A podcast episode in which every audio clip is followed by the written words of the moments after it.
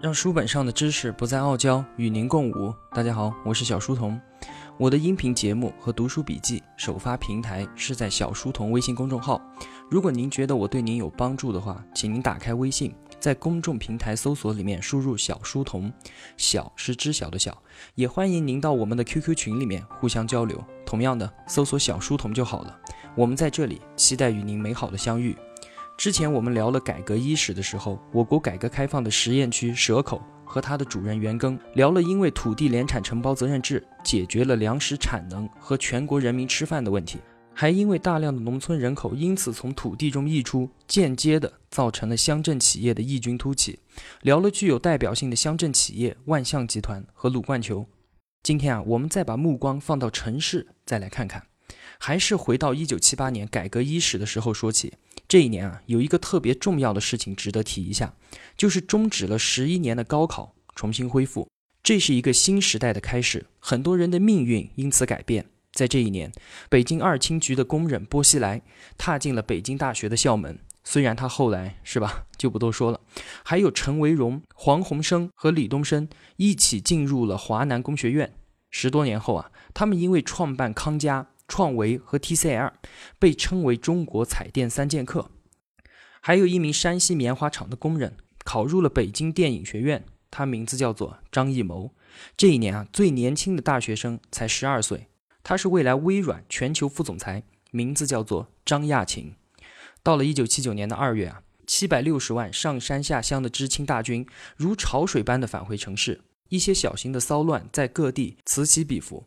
就业问题顿时成了中国第一个亟待解决的燃眉之急。十年前，由毛泽东发动的知青下乡运动啊，风起云涌，中学生走出校门，打起背包到农村接受贫下中农的再教育。到今天，依然被称作知青的这些人，经过整整十年上山下乡运动的洗礼，如同从梦境中突然苏醒，集体逃回了城市。他们要吃饭，他们要工作，他们要生存。这是一群精力旺盛。自认为被耽误青春，什么事情都可以干，却又没有什么事情可以让他们干的庞大群体，我们看到了一个被唤醒的中国。但中国面对很多的问题：文革破坏的生产秩序和工作环境，以及大量返城的知青。邓小平的问题是如何在不变中国的社会主义体制的情况下拯救这一切。邓小平在第一时间做出决定，还是在十一届三中全会上通过了两个文件。宣布解禁农村工商业、家庭副业和农村集贸市场得到认可。就在知青集体返城的当月，中共中央、国务院又迅速转批了第一个有关发展个体经济的报告。各地可根据市场需要。在取得有关业务主管部门同意之后，批准一些有正式户口的闲散劳动力从事修理、服务和手工业。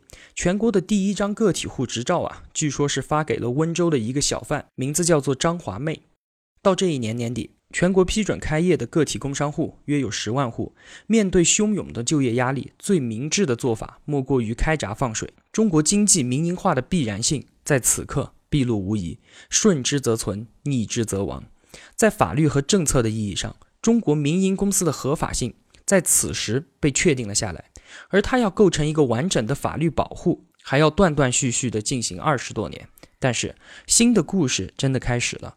尽管开始的不情不愿、磕磕绊绊，整个二十世纪八十年代，在很多城市里面，其实到民营工厂上班是一件很丢脸的事情，那就自己开一个小铺，做一点小生意呗。这样一来啊，一个新的身份名词开始在城市里面流行——个体户。它指的是没有国家保障、自主创办小店小铺的人。它听上去啊，似乎百味杂陈，有蔑视，有同情。一直到万元户这个名词出现之后，才由蔑视转变到暗暗的羡慕，再到全社会的无度称颂。这个时候，在安徽芜湖，一位号称中国第一商贩的年广久进入了全国人民的视野。年广久啊，在当地是一个微不足道的小人物。他是一个文盲，七岁开始在路边捡烟头挣钱，九岁做学徒经商。当时啊，跟着他父亲做小商贩，卖点苹果啊什么的。生活特别困难的时候，他就跑到江西去贩卖板栗。那时候啊，板栗是粮食啊，不准贩卖的。结果就因为投机倒把罪被关了一年。出狱后呢，为了维持生计，就买了一点葵花籽炒了去卖。他也不知道从哪里偷学了一门手艺。炒出来的瓜子啊，竟然非常好吃，一克三半，清香满口。慢慢的出了名。他想给自己的瓜子起一个名字，想来想去啊，突然想到，哎，他的父亲啊，被街坊邻里称为傻子，他自小呢也被叫做小傻子，于是啊，索性就叫傻子瓜子得了。傻子瓜子的牌子一挂出，没想到因为特别，竟然引来了一片叫好声。他的生意啊越来越兴旺，慢慢的赚了钱，但是赚来的钱太多，放在家里面居然生霉了。他就把钱啊弄到防震棚上面去晒，好几十万块就放在上面这样晒着。结果不久啊，市委里面就来人了，说你小子胆子不小啊，干什么呢？脑袋不要了，赶紧收起来。当时啊，年广久晒钞票是当地芜湖人民热议的一个话题。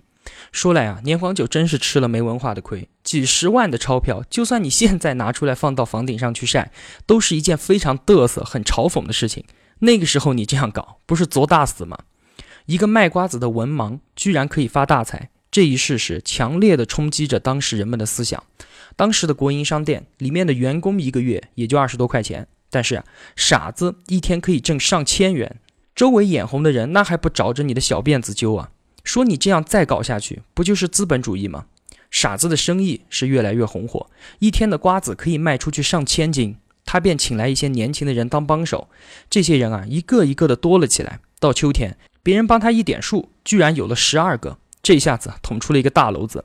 马上就有人联想到啊，马克思在《资本论》中做出那个著名的论断：故宫到了八个，就不再是普通的个体经济，而是资本主义经济，是剥削。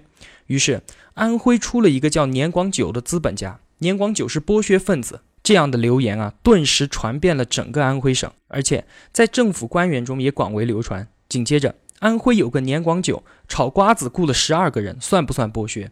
这成了一道十分敏感的命题，流转在全国各地，争论、辩护、讨伐，一场带有浓烈的意识形态特征的大辩论就这样开始了。很显然，在当时正统的政治经济学体系中，年广久的剥削性质是毋庸置疑的。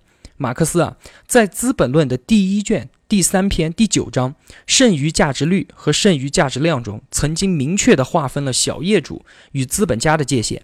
按他的计算，在当时，雇工八个人以下，自己也和工人一样直接参加生产过程的，是介于资本家和工人之间的中间人物，成了小业主；而超过八个人。则开始占有工人的剩余价值，那就是资本家了。所以，在几乎所有的社会主义理论中，七下八上是一条铁定的界限。而如今，年广久居然雇了十二个人，其性质啊几乎不言自明。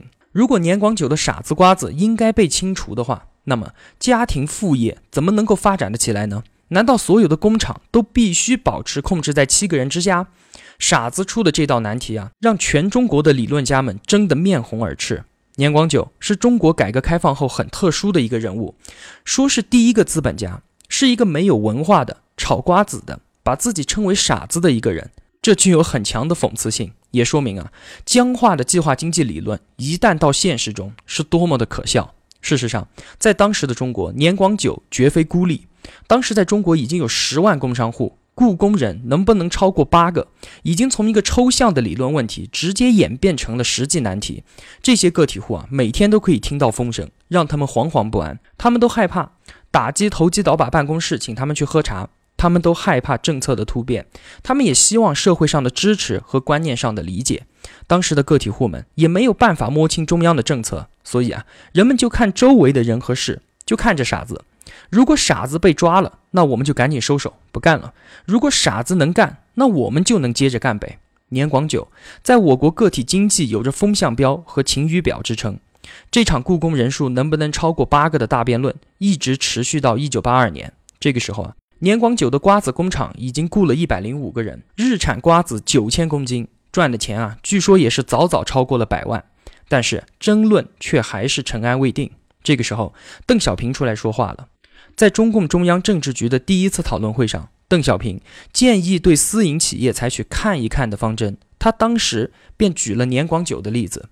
年广久因邓公一言而名留中国改革史，而在政策上一直要到一九八七年，私营企业的雇工人数才被彻底的放开。在那个时候啊，年广久已经是全国的一个典型。如果抓起来，会对全国私营企业造成震动，就变成杀鸡给猴看的情况了。通过邓小平的放一放啊，我们可以看出中央的态度是宽容和任其发展的态度。所以邓小平是起到了定调子的作用。很有意思的是啊，邓小平一共三次提到过这个安徽的傻子。第一次是一九八二年的放一放，让年广久一时成名；第二次是一九八七年，再到一九九二年南巡讲话期间，邓小平第三次提到年广久。可见啊，这个傻子在邓公心中的象征意义之大。在吴晓波的记忆里面，也只有年广久有幸被邓小平在公开场合三次点名。在随后的十多年里，每逢改革风云变幻，年广久的处境便会随之跌宕摇摆。一九八六年春节前啊，傻子瓜子公司在全国率先搞起有奖销售，并以一辆上海牌轿车作为头等奖，三个月实现利润百万。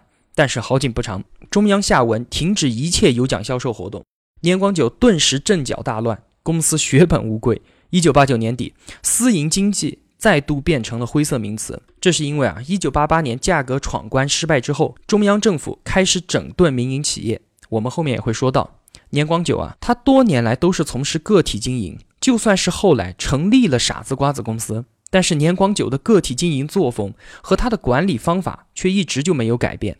这些问题在效益好的时候都掩盖过去了。但是呢，停止有奖销售，把年广久的计划全部打乱之后，这些种种的问题就暴露了出来。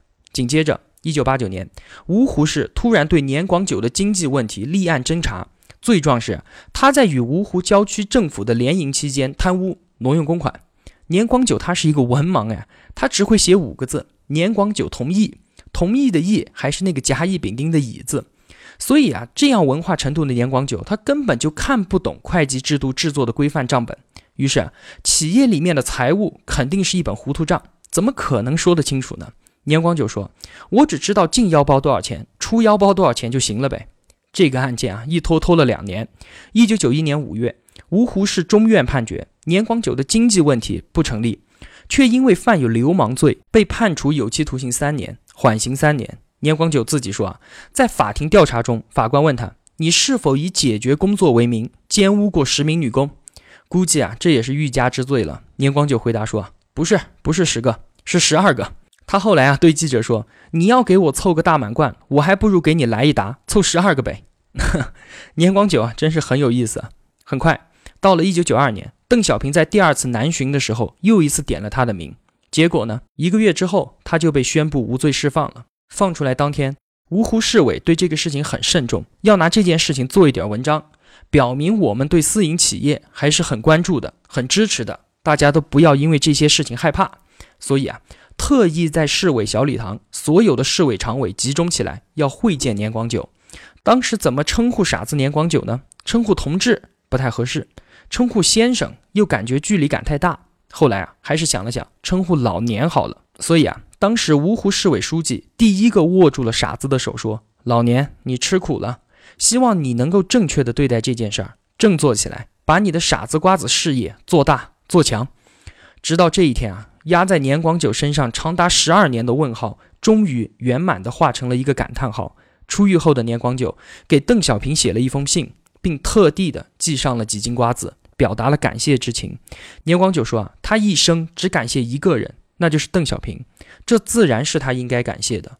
中国企业家是改革开放的产物，伴随着改革开放的三十多年，中国社会成长出一批优秀的企业家，他们成为我国解放生产力中最活跃的因素，对社会的贡献巨大。吴晓波说，在一九七八年到二零零八年的中国商业圈，出没着这样一群人，他们出身草莽，无不野蛮，性格飘逸，坚韧而勇于博取。